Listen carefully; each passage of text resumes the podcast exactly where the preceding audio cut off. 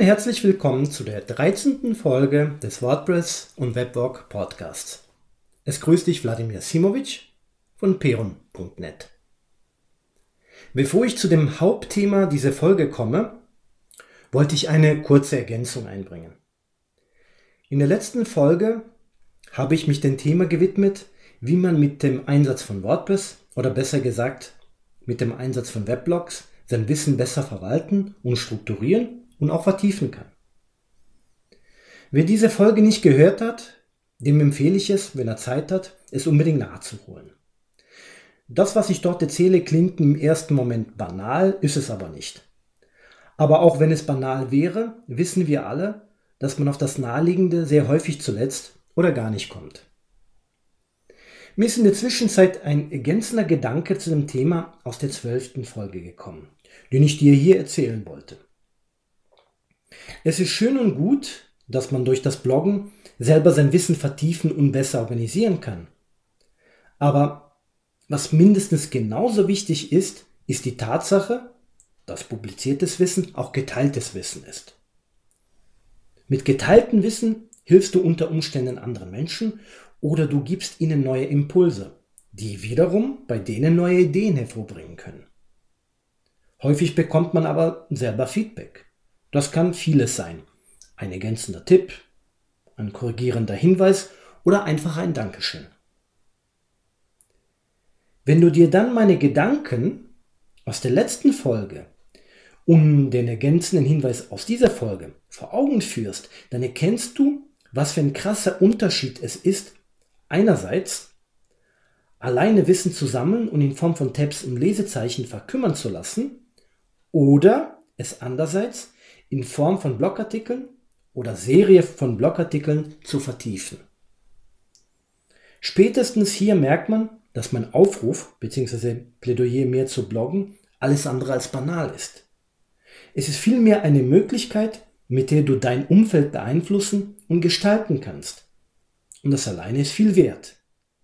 Und obendrauf kommt dein persönlicher Vorteil der Wissensvertiefung und besserer Wissensstrukturierung. Nun komme ich zu dem eigentlichen Thema dieser Podcast-Folge.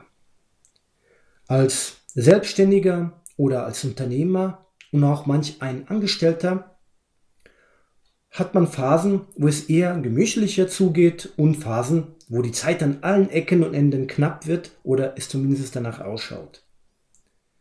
Das können saisonale Schwankungen sein, Fehlplanungen, Auftragsspitzen einer Werbemaßnahme, private Ereignisse und so weiter und so fort.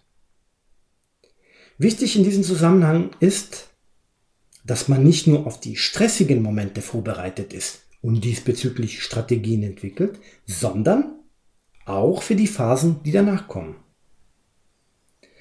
Vor einigen Jahren, als ich noch am Anfang meiner mittlerweile 13-jährigen selbstständigen Karriere stand, ist es mir passiert, dass ich ein recht unangenehmes Erlebnis hatte.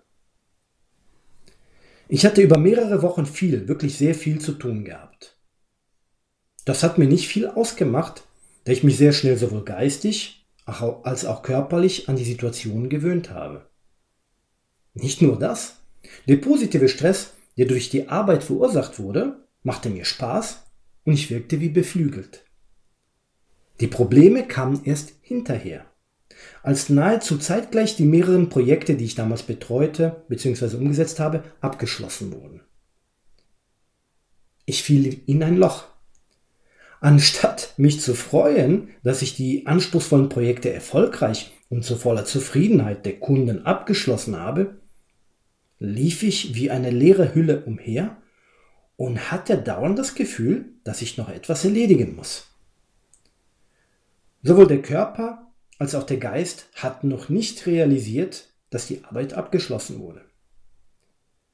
Das war ein sehr unangenehmes Gefühl, was mich ein paar Tage verfolgt hatte. Ich kann dir sagen, es ist nicht angenehm, irgendwo zu sitzen und dauernd das Gefühl im Nacken zu haben, dass vermeintlich unerledigte Dinge auf dich warten würden. Daher habe ich mir geschworen, dass mir so etwas nicht noch einmal passieren wird. Zumindest nicht in dieser starken Ausprägung.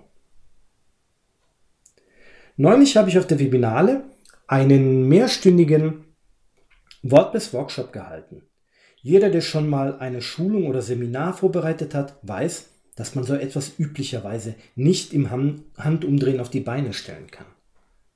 Dazu kam, dass kurz vor dem Workshop einige private Termine anstanden und auch einige Projekte entweder zu Ende gebracht werden sollten oder wichtige Zwischenschritte umgesetzt werden sollten. Darum war es für mich klar, dass ich auf das Ende des Workshops vorbereitet sein muss, damit ich nicht noch einmal das gleiche lebe, was ich vorhin geschildert habe. Daher habe ich mich auf diese Situation vorbereitet und ich werde dir auch sagen, wie. Ich habe mir zwei Checklisten erstellt. Und zwar auf einen Zettel. Und dieser Zettel war so groß, dass er in jede Hosentasche reinpassen würde. In der ersten Liste standen die abgeschlossenen Projekte und in der anderen Liste standen banale, kleinere Sachen, die man so gerne machen würde, wenn man Zeit über hätte. Wie zum Beispiel gemütlich einen Tee oder Espresso trinken, spazieren gehen, etwas lesen, Mittagsschläfchen machen und so weiter. Sachen, die üblicherweise im Alltag ein bisschen zu kurz kommen oder zu selten stattfinden. Als ich dann mit dem Workshop fertig war und in mein Hotel zurückkam, dann überkam ich dieses Gefühl, was ich vor vielen Jahren erlebt hatte. Du bist noch nicht fertig. Nein, es gibt noch so viel zu tun. Rational wusste ich, dass dies nicht stimmte, aber das half nicht viel. Daher holte ich den Zettel aus der Hosentasche, schaute in die erste Checkliste und sah, wie man das so schön sagt, schwarz auf weiß, dass fürs erste nicht zu tun wäre und die Projekte, die fertig sein sollten, auch wirklich abgeschlossen wurden. Dann schaute ich in die zweite Checkliste und ging raus aus dem Hotelzimmer, machte einen ausgedehnten Spaziergang, trank gemütlich einen Earl Grey, genoss den Sonnenuntergang und ging beruhigt schlafen.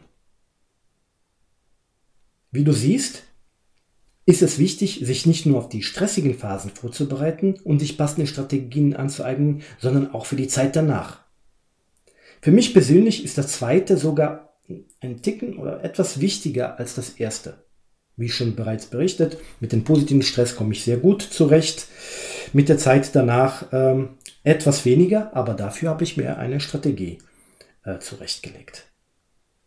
Und wie du auch siehst, ist so eine Vorbereitung keine, wie man das so schön sagt, Raketenwissenschaft und auch kein Geniestreich.